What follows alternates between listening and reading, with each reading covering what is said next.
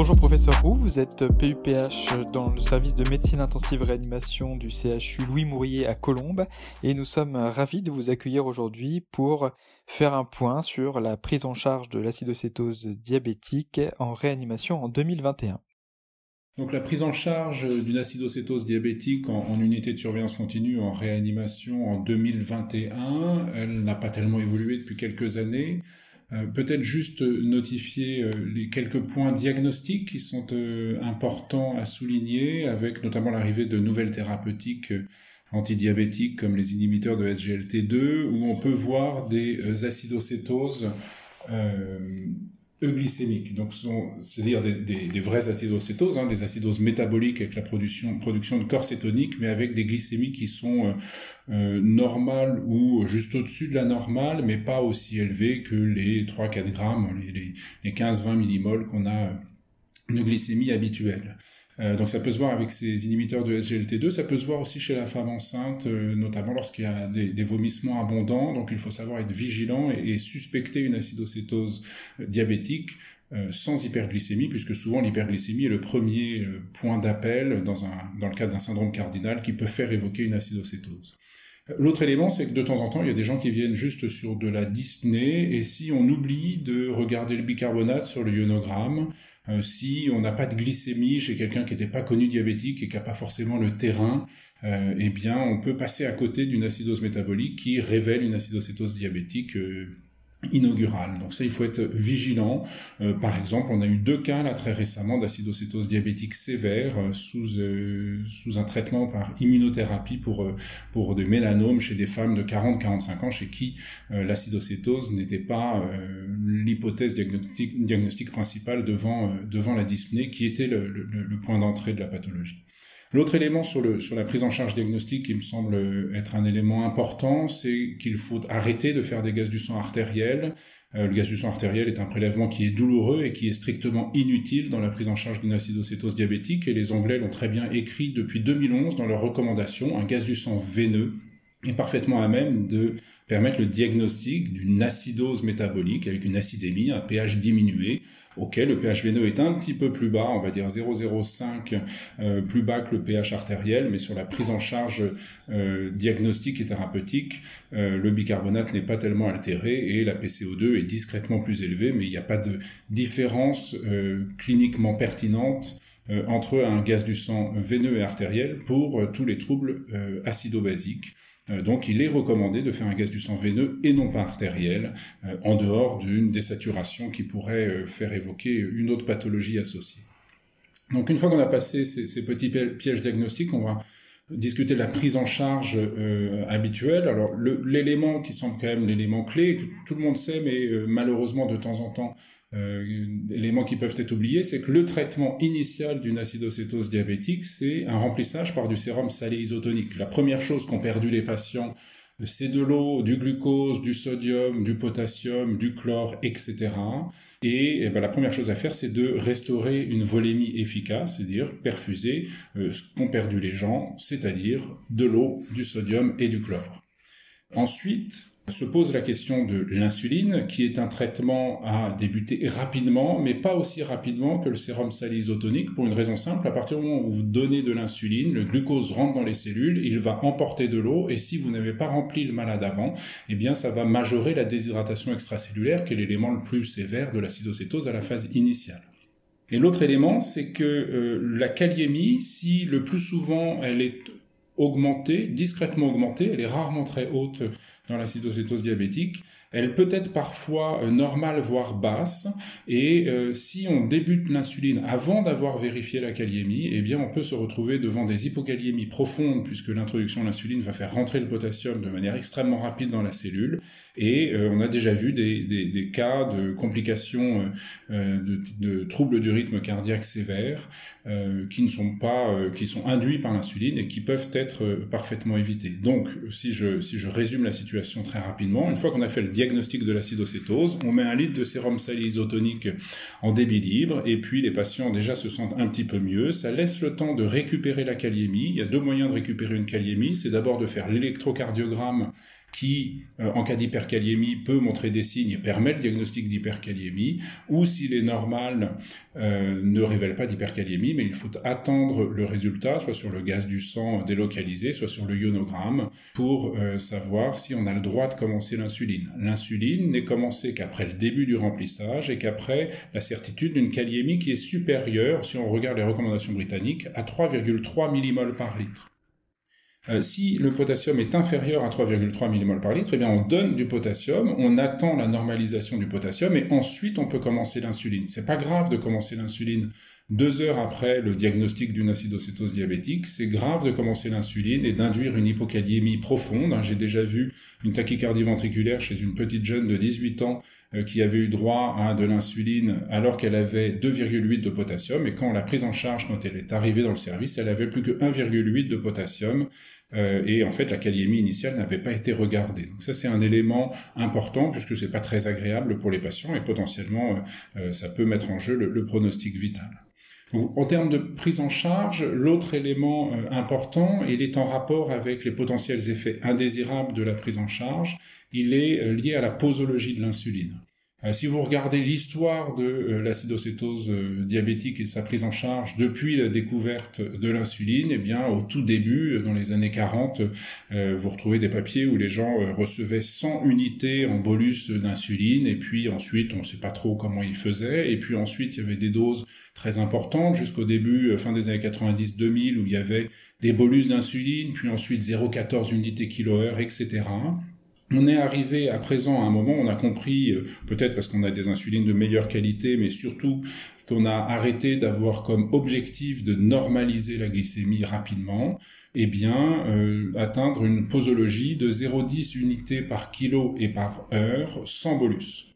Les choses peuvent peut-être se discuter lorsqu'il y a des hyperkaliémies sévères, mais c'est quand même rarement la problématique de l'acidocétose diabétique.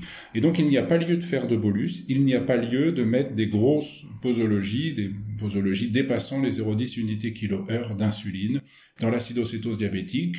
On peut même probablement, et ça je vais en rediscuter après, euh, euh, diminuer la posologie. Euh, il y a une étude pédiatrique qui en l'occurrence montre qu'une posologie diminuée de moitié ne modifie pas la durée de guérison d'une acidocétose diabétique qui typiquement prend 16 à 18 heures, mais euh, qui permet de diminuer les complications métaboliques. Donc si je résume la situation, devant un diagnostic d'acidocétose diabétique qui ne doit pas nécessiter de gaz du sang artériel pour euh, satisfaire le patient en termes de, non-induction d'une douleur euh, inutile, on remplit par du sérum salé isotonique, on vérifie la kaliémie, on donne du potassium dès que le potassium est normal et sûrement s'il est bas, et dès que le potassium est normal et qu'on introduit l'insuline, Effectivement, il faut continuer à apporter du potassium en quantité euh, significative, plusieurs grammes dans les premières 24 heures, et poursuivre le remplissage pour restaurer le secteur extracellulaire. Donc la, suite est relativement simple puisqu'on voit le glucose diminuer progressivement. C'est pas l'objectif du traitement. L'objectif du traitement, c'est euh, de normaliser l'acidocétose diabétique, c'est-à-dire la diminution des corps cétoniques la production des corps cétoniques étant liée à la carence en insuline, l'apport d'insuline va bloquer la lipolyse et donc la production de corps cétoniques et on va voir le bicarbonate remonter. Il y a souvent besoin d'apport de magnésium et de phosphore, et euh, c'est un élément aussi qui est important euh, et qu'on oublie de temps en temps, puisque les patients arrivent généralement hyperglycémiques, mais ils ont une carence en glucose, au même titre qu'ils ont une carence en potassium, alors qu'ils arrivent souvent hyperkaliémiques, puisqu'ils ont une hypocalicité, et eh bien il y a le même problème pour le glucose.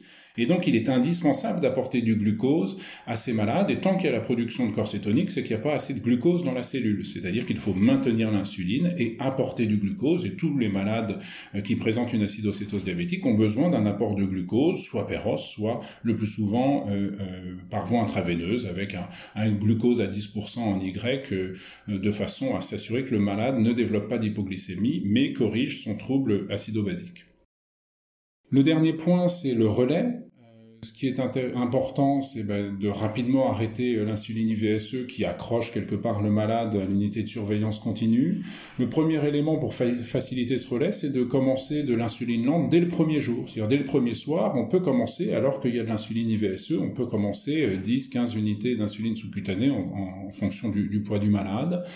Et lorsque euh, l'acidocétose est contrôlée, c'est-à-dire que le bicarbonate s'est normalisé ou quasiment normalisé et que les corps cétoniques sont euh, absents, eh bien, euh, il faut faire de la sous-cutanée. L'élément important, c'est qu'on fait l'injection de sous-cutanée, quelque chose comme 6-8 unités en fonction du poids du malade, et on arrête l'IVSE une heure après. C'est-à-dire que si on arrête l'IVSE et qu'on attend que la glycémie remonte et qu'on commence la sous-cutanée à ce moment-là, on voit les corps cétoniques réapparaître. Si on fait la sous-cutanée, puis on maintient l'IVSE euh, à 0,10 ou peut-être moins, je, je vais en discuter après, unité par kilo et par heure, eh bien on évite euh, la nouvelle production de corps et finalement un, un, cercle vicieux qui prolonge la durée d'hospitalisation, ce qui n'est certainement pas nécessaire. Donc ça c'est un élément important et euh, tant qu'à faire, il ne faut pas regarder les corps cétoniques une fois qu'on a fait la sous-cutanée puisque les choses vont rentrer dans l'ordre une fois qu'on a mis de l'insuline lente et puis un, un protocole basal bolus et euh, deux principes, moi je ne mets pas de régime diabétique à la phase initiale pour assurer un apport d'insuline suffisant pour éviter euh, que la lipolyse se remette en route. Concernant les effets indésirables de la prise en charge, les deux plus importants euh, sont des troubles métaboliques, ce sont des hypoglycémies et des hypokaliémies, qui sont parfois profondes, parfois symptomatiques, et qui doivent être évitées. Le meilleur moyen de l'éviter, ben, c'est de le prévenir, c'est-à-dire d'apporter du sucre, d'apporter du potassium en quantité suffisante pour éviter que l'insuline qui va faire rentrer le potassium et le glucose dans les cellules euh, induise euh, cette complication métabolique. Il y a très probablement, et euh, ce sera l'intitulé d'un PHRC interrégional dont j'espère pouvoir discuter plus tard, d'ici 2-3 ans ou plus, dans, un podcast, de diminuer les doses d'insuline. En fait, il y a un papier qui maintenant a plusieurs années, publié dans le JAMA Pediatrics, donc qui considère, enfin qui, qui n'a inclus que des patients pédiatriques avec des diabètes de type 1, euh, et qui avait comparé 0,05 unités par kilo et par euh, heure versus le 0,10 conventionnel unité par kilo et par heure, et qui avait objectivé un temps de guérison de l'acidocétose équivalent. Globalement, ça guérit en 16 à 18 heures. Mais par contre, le taux euh, d'effet indésirable en termes d'hypoglycémie ou d'hypokaliémie était diminué par 3 à 5. Ce qui est intéressant de, de regarder, il y avait une publication anglaise en, en 2016 sur une, une cohorte de, de malades de 2014. On a fait la même chose sur cinq centres euh, en Ile-de-France et globalement, ces deux études sont parfaitement concordantes. Chez l'adulte, le taux de patients dans la prise en charge d'une acidocétose qui présente une hypoglycémie et ou une hypokaliémie biologique, hein, je ne parle pas de symptomatologique, mais, mais biologique, eh bien, est de 50%. C'est-à-dire que la moitié des malades présentent une complication métabolique rarement grave, mais euh, encore une fois, ça peut arriver. Et euh, c'est quand même une problématique extrêmement fréquente qu'on a du mal euh, à limiter. Et pour habitude dans le service, on a diminué les posologies d'insuline. Les patients guérissent tout aussi vite. Euh, mais on voit un taux de complication métabolique qui est très largement inférieur. Donc ce sera le, sujet d'un protocole de recherche clinique interrégional, euh, de comparer les 0,05 unités kilo-heure versus 0,10 unités kilo-heure chez l'adulte, sachant que chez l'adulte, toutes les acidocétoses ne se voient pas euh, chez des diabètes de type 1, mais on en a à peu près un cinquième à un quart qui se voit chez des diabètes de type 2.